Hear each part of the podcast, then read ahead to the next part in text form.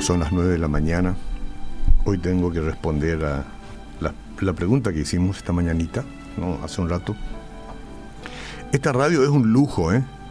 Esta radio es un lujo. Me refiero por la visión inicial, no, por individuos en particular, sino la visión total. Eh, también por la tolerancia al gobierno, hay que decirlo, que tiene a su merced la administración, la supervisión de las frecuencias de radio y principalmente por Dios quien permite esta herramienta. Bueno, eh, después que cualquiera de nosotros lee Romanos capítulo 8, y como hoy hicimos una pregunta, ¿qué es más que vencedores? ¿Cómo se entiende? Y ustedes respondieron, se esforzaron, leyeron seguramente o lo sabían y me respondieron ahí, me ayudó mucho y aprendamos más, ¿no? Aprendamos más. Decía que si leemos Romanos capítulo 8, después llegamos a los versículos 37 al 39, porque son muchos versículos. Y ante, antes en todas estas cosas somos más que vencedores por medio de aquel que nos amó. Por lo cual estoy seguro de que ni la muerte, ni la vida, ni ángeles, ni principados, ni potestades, ni lo presente, ni lo porvenir.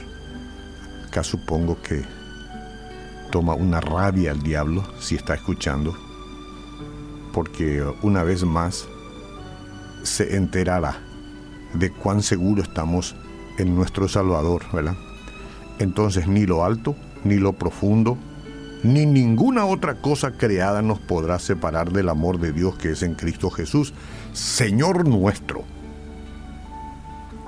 Podemos ver un claro testimonio que los que vivimos el Evangelio de nuestro Señor no tenemos una vida fácil en este mundo, ¿verdad? Por eso exclamó el escritor de los Hebreos, extranjeros y peregrinos somos en esta tierra. Sin embargo, vamos a detenernos un momento en esa expresión. Somos más que vencedores. ¿Por qué somos más que vencedores? Esa fue la pregunta. ¿Qué significa esto? Naturalmente cualquiera puede pensar que la expresión somos más que vencedores se trata de una persona que vive en victoria, de victoria en victoria, victoria tras victoria, victoria tras victoria. ¿Cómo andas hermano? En victoria. Está bien, eso es optimismo. Uno puede pensar que vive en victoria sin que veamos caída, que se trata de un continuo ejercicio de ganar, ganar y ganar nomás. Pero la realidad es que esto no es así. Necesitamos encontrarnos en nuestro camino como peregrinos en debilidades, errores, enfermedades, engaños, decepciones, depresiones, ansiedades, tristezas, entre otras. Y cabe hacerse otra pregunta. ¿Existe algo más que ser vencedor si ya llegamos al premio final? ¿Qué más se puede hacer? Y quizás alguno dirá, bueno, Oscar, mantenerse en la victoria es ser más que vencedor. Ganar una vez se puede lograr, pero mantenerse constantemente no es nada fácil. Y es por ello que somos más que vencedores. Es por eso. Simplemente puedo decirle que no es este el significado del versículo. ¿Y por qué estoy tan seguro?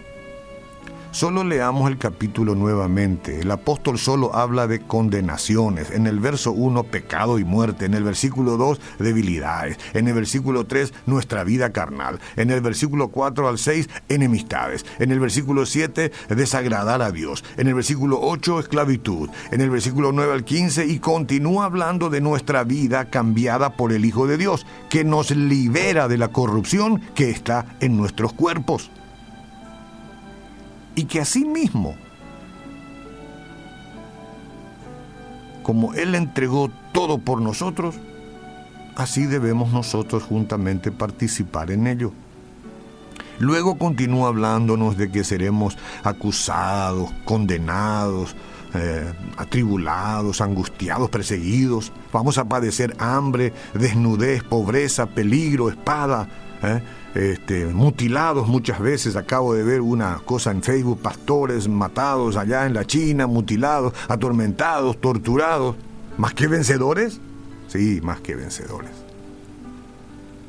Pero eso no tiene nada que ver con, con victorias, o sea, victoria en victoria, victoria en victoria. ¿No le parece? Claro que no.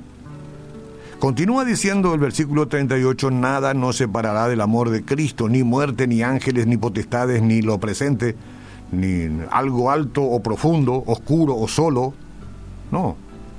Por eso aclara completamente el versículo 37, antes de todas estas cosas somos más que vencedores. Aunque parece que estamos perdiendo, nosotros ya hemos obtenido la victoria por la obra en la cruz del Calvario.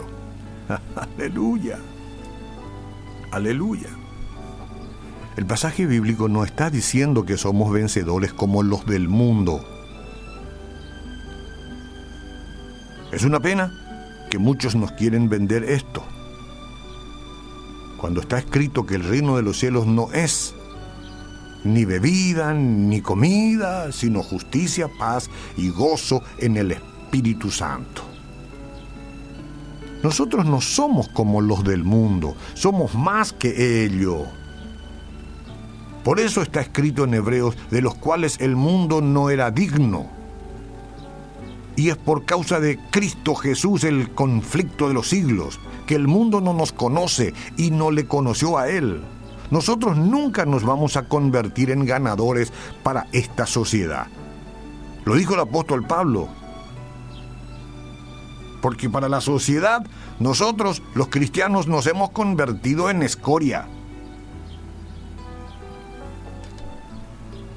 Hermanos, mientras más perdemos en el mundo, somos más que vencedores. ¿Está bien? A ver, repita conmigo. Mientras más perdemos en el mundo, en el sentido de lo que es ganar para el mundo, ¿sí? No quiere decir que nos dejemos estar. O esta es la razón por la cual esta frase, no somos vencedores porque siempre ganaremos, sino porque aunque perdamos, solo aparentemente somos vencedores. Aunque perdamos, somos vencedores.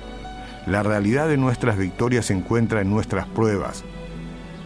Mi sujeción, dependencia, humillación, obediencia y valentía en Cristo en lo que aprendemos ah, y desaprendemos por medio de ellas.